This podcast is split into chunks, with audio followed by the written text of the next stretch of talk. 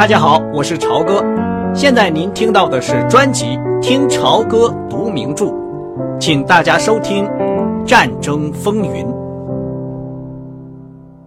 使馆里人声嘈杂，一片忙乱。刚刚得到市长办公室通知，确定在中午一点钟停火。波兰军用卡车要把这些美国人送到出发地点。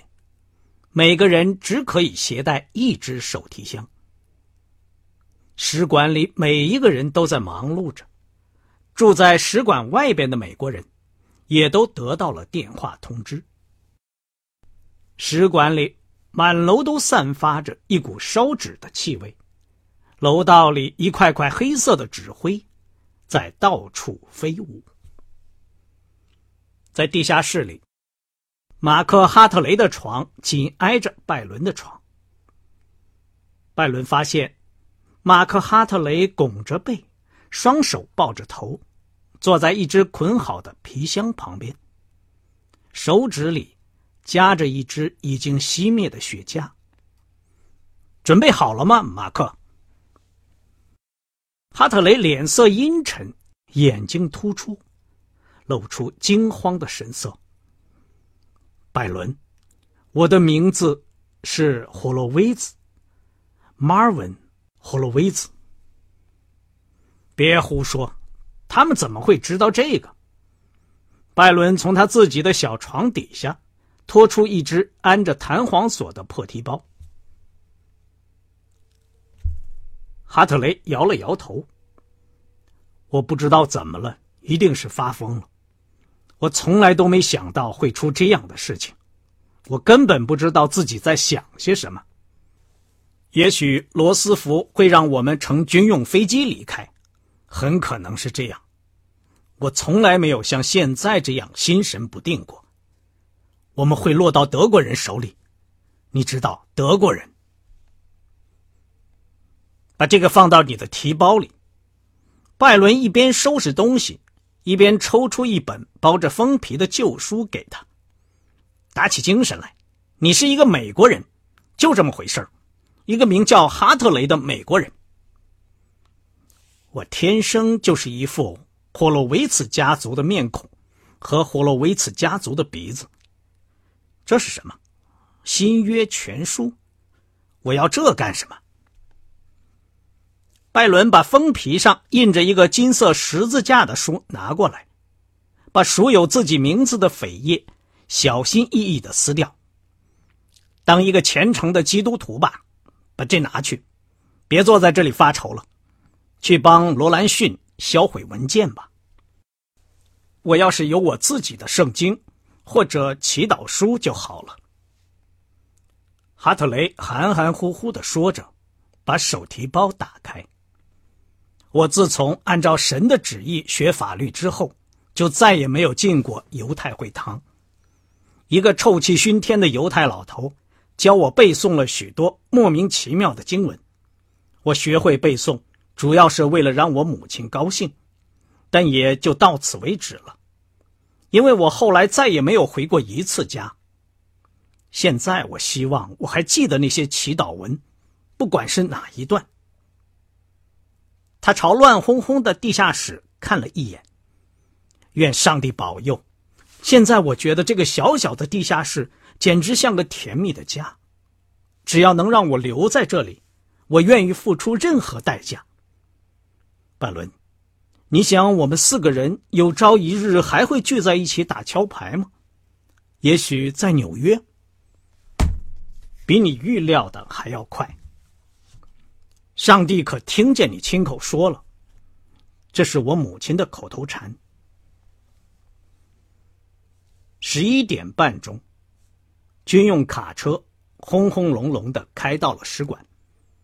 快散了架的汽车摇摇晃晃，沾满了尘土和烂泥，灰色的喷漆已经很难辨认了。汽车一到。挤在草地栅栏里的一百多个美国人就欢呼起来，有人唱起“我来到加利福尼亚”一类的美国歌曲。波兰籍工作人员大多数是女秘书，他们都很难过。开始向大家送上咖啡和点心。看到他们，我觉得很惭愧。娜塔莉对拜伦说。这时正好有两个波兰姑娘端着托盘从他们身边走过，脸上堆出勉强的笑容，眼眶里闪着泪花。有什么办法？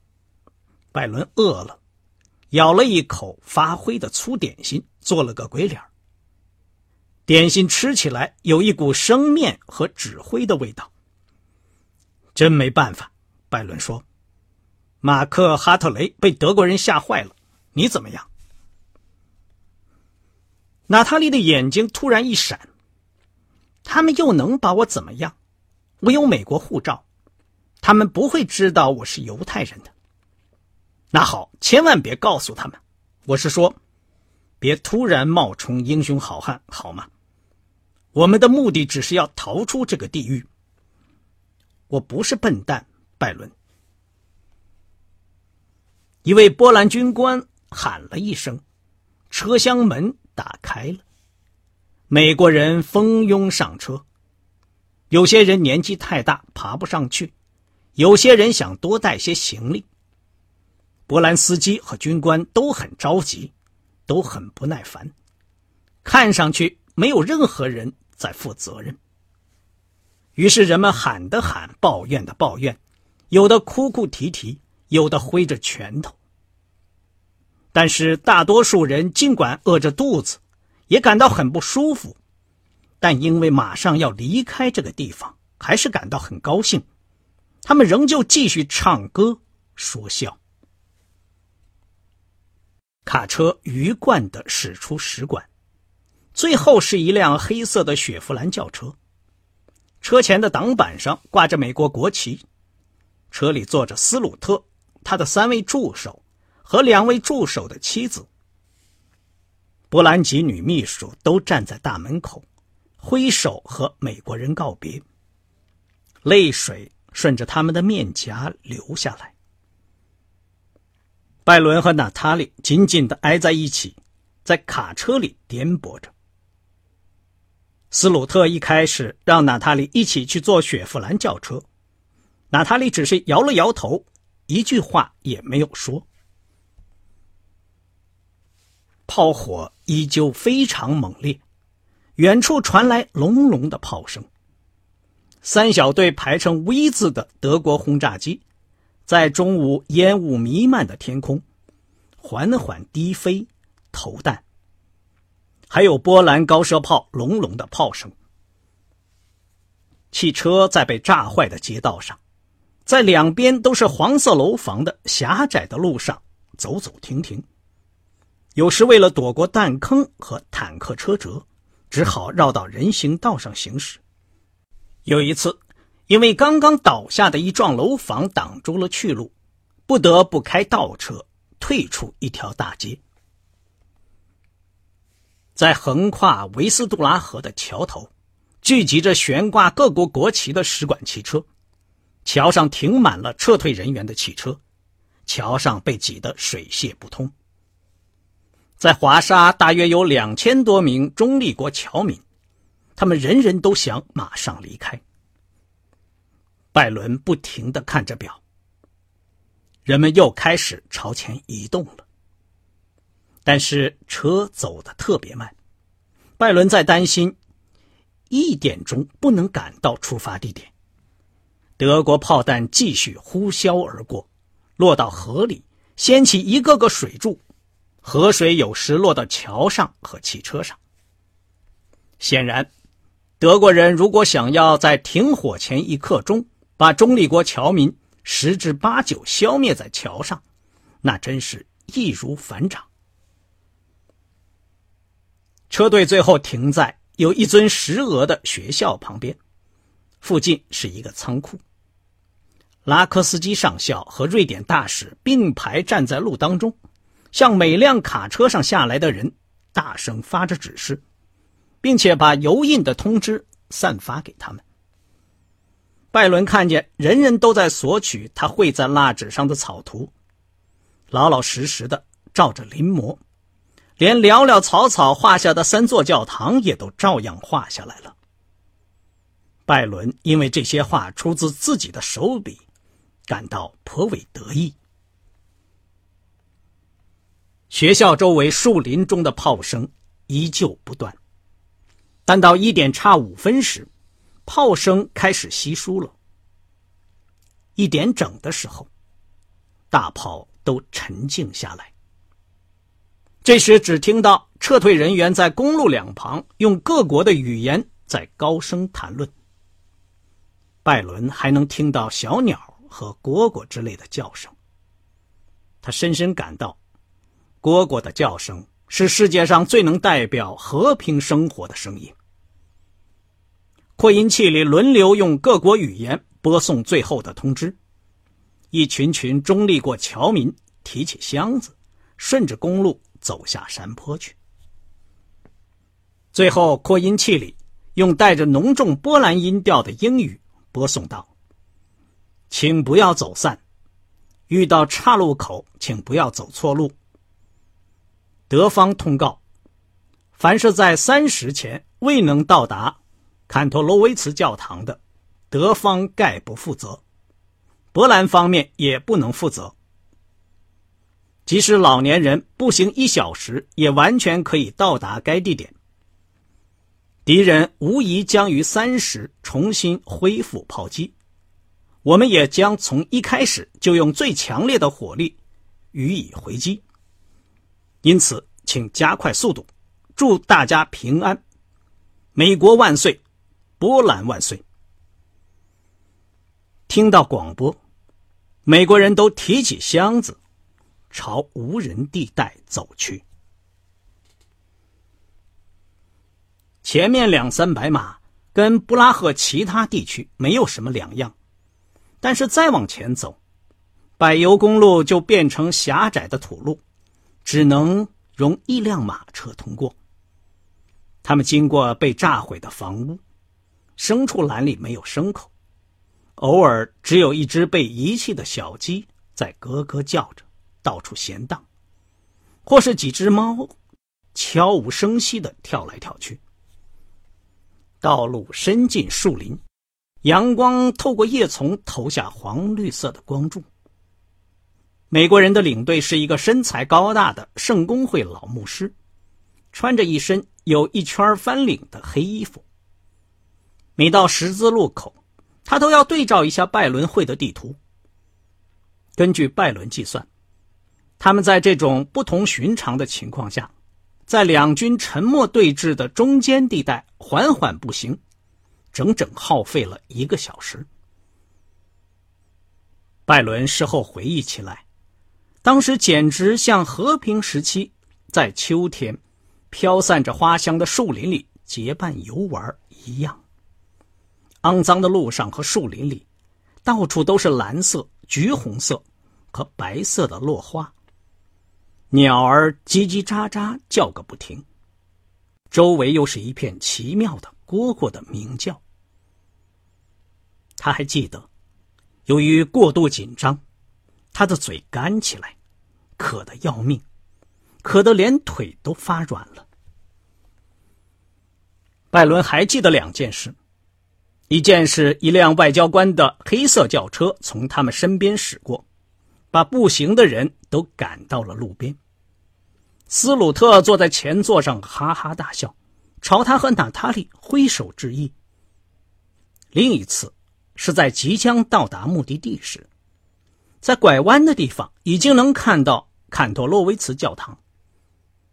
马克·哈特雷走上前来，挽住他的胳膊，对他说：“我的名字叫马克·哈特雷。”我是一个虔诚的基督徒。他说着，朝拜伦笑了笑，脸色铁青，显然已经吓得魂不附体。他们很快就看到树林里有德国大炮和炮手。德国的榴弹炮比波兰的炮要大，外表更威武，看起来设计也更先进。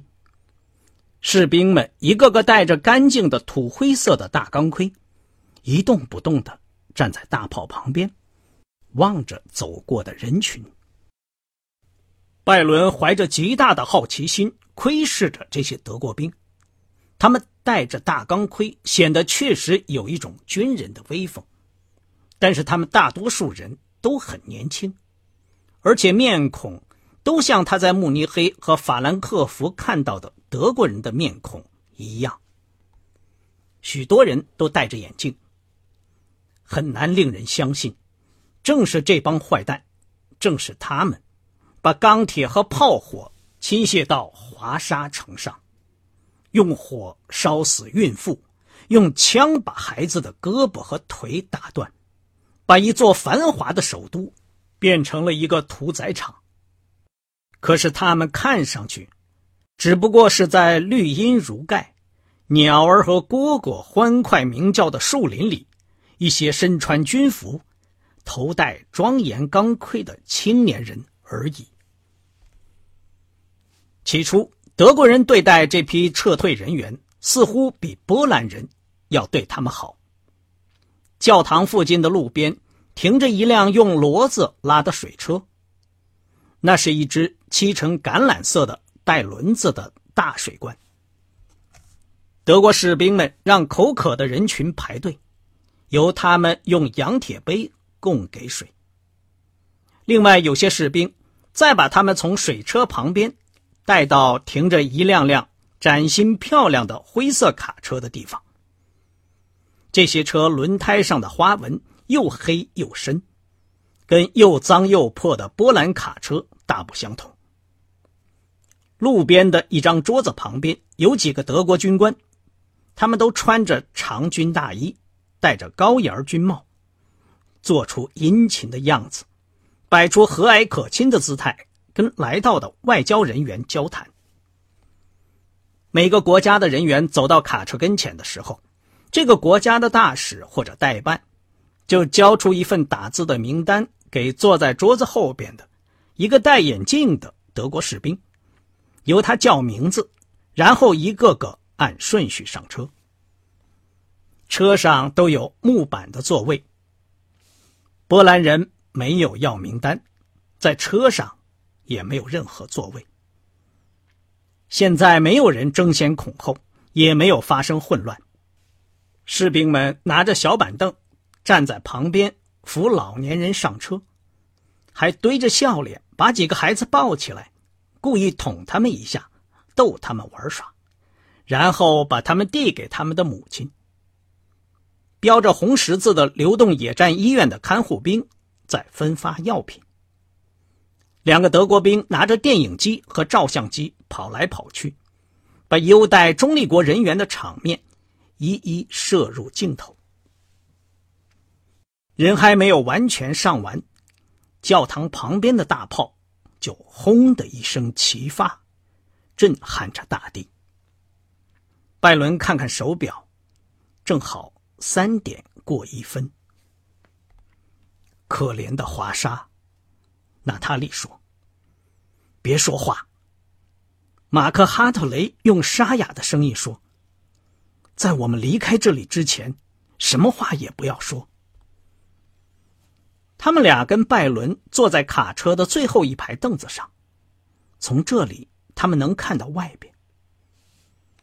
娜塔莉说：“你们看，那是斯鲁特吧？他从德国人手里接过一支香烟，在大喊大叫，还哈哈大笑呢。这简直叫人不能相信。”这些德国军官都穿着长大衣，戴着军帽，完全跟他们电影里一模一样。你害怕吗？拜伦问。现在事情已经真的发生，我反倒不害怕了。不知为什么，我觉得就像在做梦一样。是做梦，哈特雷说，应该仅仅是一场梦。我的上帝呀！那个军官跟斯鲁特朝这边走过来了。哈特雷用手紧紧抓住拜伦的膝盖。刚才您听到的是听潮歌读名著《战争风云》，谢谢您的收听，我们下次节目再见。